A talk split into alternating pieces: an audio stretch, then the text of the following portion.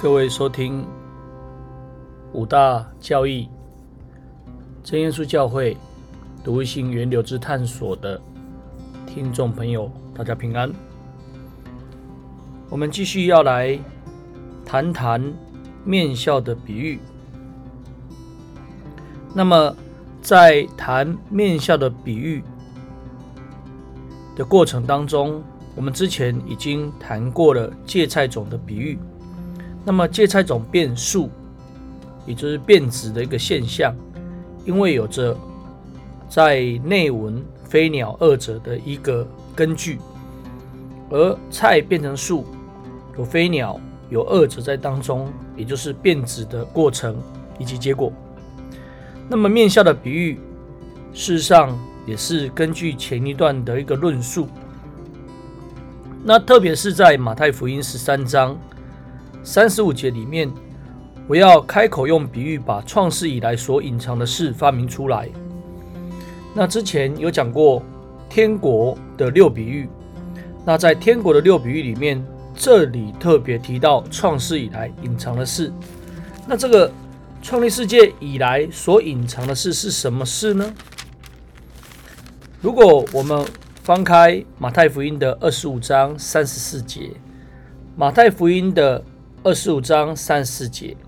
于是王要向那右边的说：“你们这蒙我父赐福的，可来承受那创世以来为你们所预备的国。”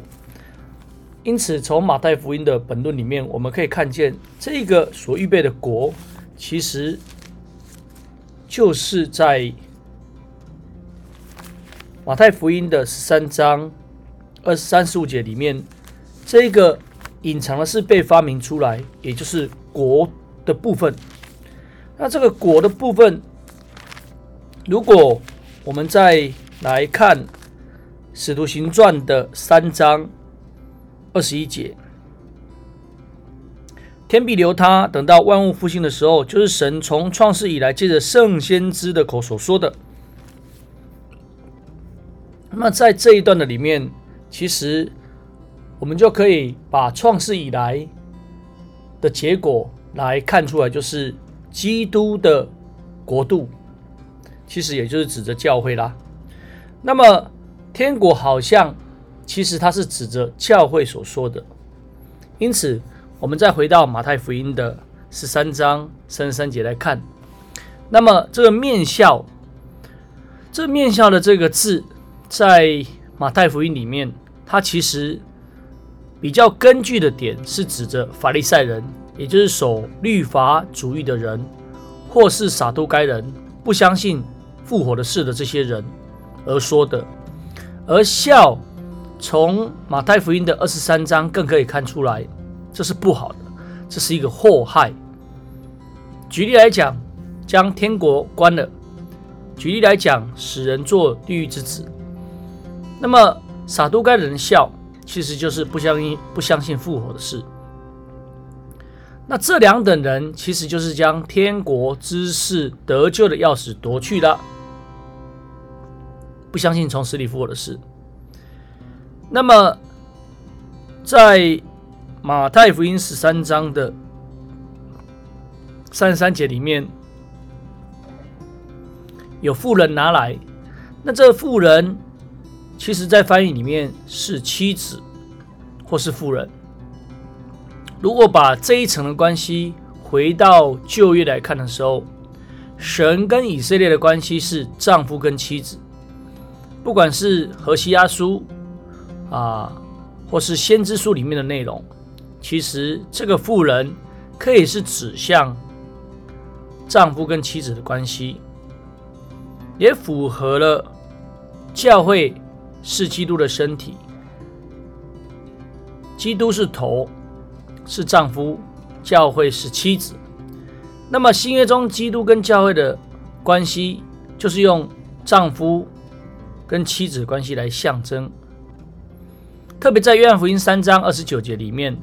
娶新妇的是新郎；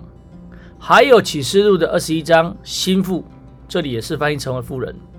预备整齐等候丈夫。那么，这个妇人，也就是在本论里面所要说的就是教会，就是一个国。那么都发起来的这个讯息呢，藏在三斗面里，使全团都发起来。那么我们从这一点，如果延伸到保罗书信里面，保罗曾经在谈到教会的罪恶，用着面笑能使全团发起来的这样的一个问题，所以保罗说要把旧校除尽。那么保罗在他的书信里面，针对加拉太教会也是这样说：一点面笑能使全团都发起来。事实上，他谈的就是因着割礼的问题，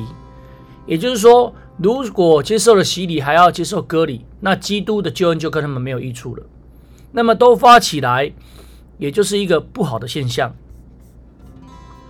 那么我们就把这里的啊段落这个比喻，我们将它来做一个示意。这是主耶稣第三个比喻当中可以看到，天国好像面笑。笑一般都使用在不好的象征上面。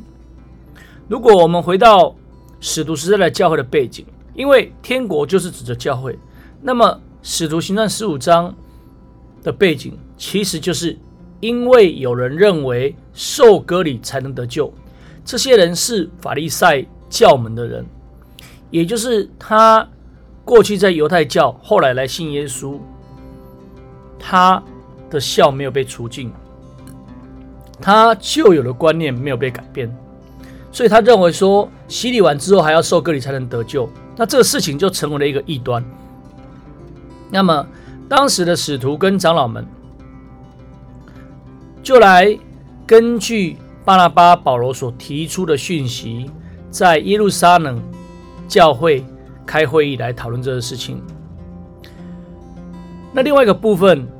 如果从撒都该人不相信。复活的事，将它做个延伸的时候，在短短的二十年的过程里面，也就是主耶稣从死里复活之后的二十年，哥林多教会已经存在着不相信耶稣复活的事。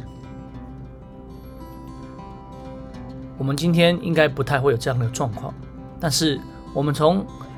使徒时时代教会的发展看见，有着这样的一个问题，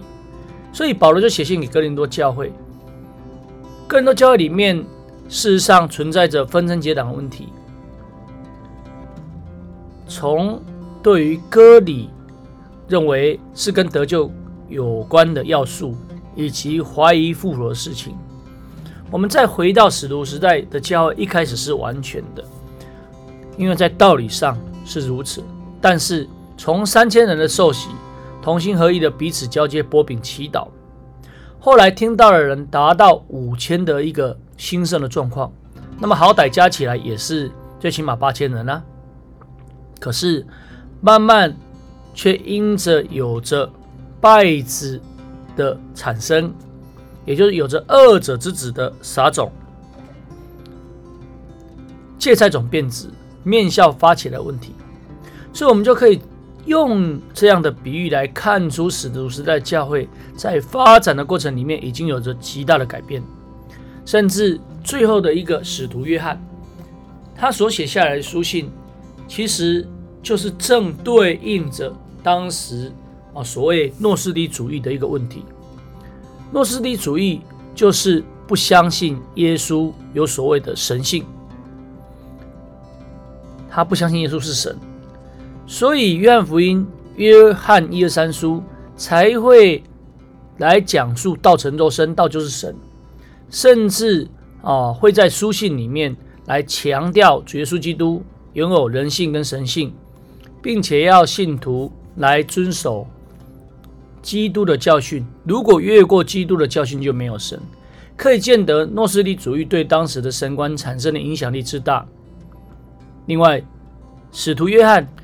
也在他的书信里面特别强调会有着敌基督者的出现，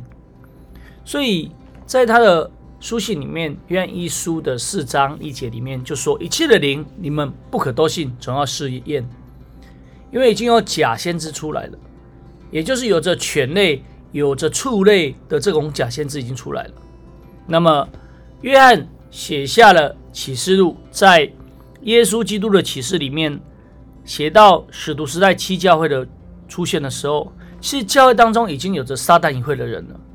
也就是在推雅推拿教会当中，已经有人说出撒旦身上之理。那么进一步的可以看到，整体的教会的败坏已经到达了一个无法挽回的地步，也就是圣灵停降。所以，从《使徒行传》十三章的二十几、二十三节里面，“